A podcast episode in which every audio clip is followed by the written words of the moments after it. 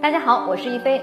我们都知道，养老金呢是人一辈子特别重要的东西。我们在找工作的时候，都会考虑五险一金的缴纳情况。为了退休后啊，家庭还能够有所保障，越来越多的人重视养老金了。养老金的体系呢，也是在逐步的完善。但是以下这三种情况的公民呢，即使缴满十五年的社保呢，也没有资格来领取养老金。一起来看一看，不能领取养老金的情况如下。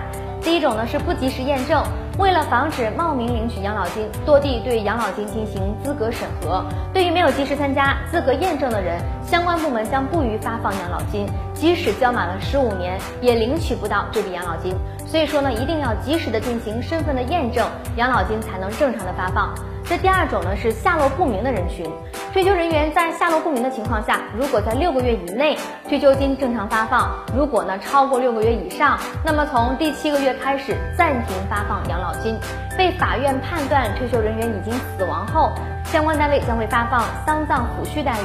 如果退休人员重新出现，可以携带本人相关的证件到社保办理相关的手续，下个月养老金就可以正常的发放了，但是会扣除之前的丧葬抚恤金。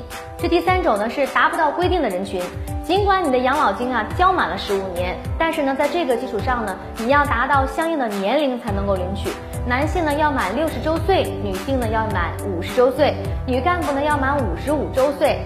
从事有害身体健康工作的，呃，退休人员，男的呢年龄要满五十五周岁，女的年龄要满四十五周岁。比如呢高空作业、进下隧道、煤矿、高温等等有害身体健康的工作。以上这几种情况呢都是领取不到养老金的。好的，本期的一堆财经啊就到这里了，感谢您的关注，咱们下期节目再会。